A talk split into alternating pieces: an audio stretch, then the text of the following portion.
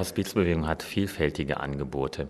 Angehörige können sich an die Hospizbewegung wenden, wenn sie einen sterbenden Menschen zu Hause haben und eine zusätzliche Begleitung über unsere Freiwillige wünschen. Angehörige können sich auch an uns wenden, wenn sie schon den lieben Menschen verloren haben. Es gibt auch die Möglichkeit, dass man äh, geholfen bekommt, wenn es um die Trauerbewältigung geht. Es gibt die Möglichkeit, dass die Hospizbewegung auch in die Seniorenheime geht in die Palliativstationen, in die Krankenhäuser geht und hilft. Und es gibt auch die Möglichkeit, dass man äh, ein Beratungsgespräch bekommt, wenn es äh, darum geht, ähm, sich selbst auch damit auseinanderzusetzen, dass ja das Leben endlich ist und vielleicht zu wissen, wie möchte ich eigentlich auch was hinterlassen, jetzt nicht im Sinne von materiellen Hinterlassenschaften, sondern auch an geistigen äh, Dingen, die einem wichtig sind. Da haben wir eine eigene Mappe, äh, Meins für euch, die wir dann auch weitergeben können mit verschiedensten Bausteinen. Und jetzt äh, als ein neues Projekt haben wir zusammen mit der Sanität, bezogen jetzt auf das Eisacktal, Pustertal und das Wipptal, ein Angebot, wo es um sogenannte letzte Hilfen geht. Was kann ich mir unter dieser letzten Hilfe vorstellen? Also im Grunde genommen wird bei diesen sogenannten letzte Hilfe Kursen auch wiederum Angehörigen beigebracht, so einige kleine Dinge, die wichtig sind, damit man auch den lieben Angehörigen, der bald sterben wird, auch gut begleiten können. Das sind manchmal auch so handgreifliche Dinge.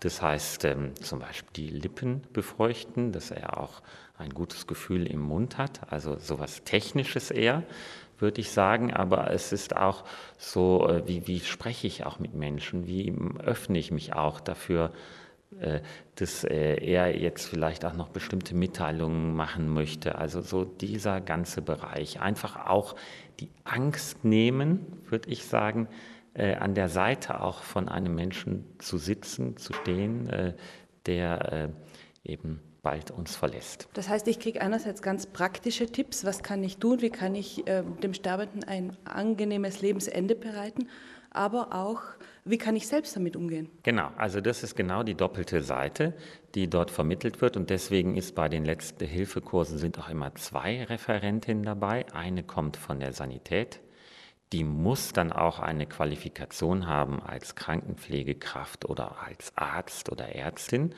Und die andere ist eine Freiwillige von der Hospizbewegung, die aber auch nochmal eine extra Ausbildung für diese letzte Hilfekurse bekommen hat.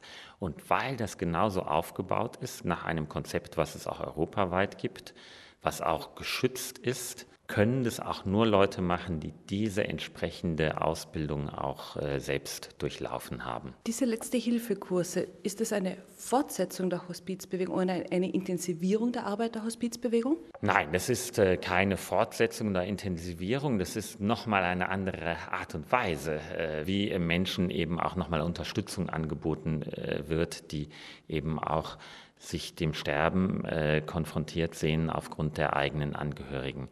Das heißt, während zum Beispiel die Freiwilligen der Hospizbewegung auch Menschen manchmal jahrelang begleiten, weil ja Sterben nicht etwas ist, äh, was dann gleich in der nächsten Woche passiert, das kann ja sehr unterschiedlich sein, der ganze Prozess, ist es bei den Letzte-Hilfe-Kursen, geht es nicht um eine langfristige Begleitung, sondern um eine Vermittlung von, wenn man so möchte, Basiswissen, was Angehörige ja jetzt gut wissen sollten, wie bei einem Erste-Hilfe-Kurs, ja, deswegen das Wortspiel, äh, um einfach auch ja, selbst helfen zu können. Jetzt sind die ersten Kurse schon gestartet oder auch schon abgeschlossen. Wer interessiert sich denn für diese Kurse? Also wir haben festgestellt, dass das eigentlich auf eine große Resonanz äh, trifft. Es gibt äh, dann auch Partner, die das mit uns zusammen anbieten, zum Beispiel KVW oder auch andere äh, freiwillige Bewegungen aus den unterschiedlichen Zusammenhängen, äh, auch die Volkshochschule und so weiter. Und äh, wir haben gesehen, also an, es gibt viele Menschen, die dann dort auch teilnehmen. Denn es ist ja nicht so, dass ich so einen Kurs brauche, wenn ich heute äh, meine Mutter pflege, die bald sterben wird, sondern es ist wichtig, dass ich mich schon vorher darauf vorbereite, wie bei den Erste-Hilfe-Kursen. Ich weiß nicht, wann ich dann das, was ich dort lerne, einsetze. Vielleicht jahrelang nicht, aber dann tritt der Fall ein. Und beim Sterben ist es auch so, das ist nicht vorbereitet.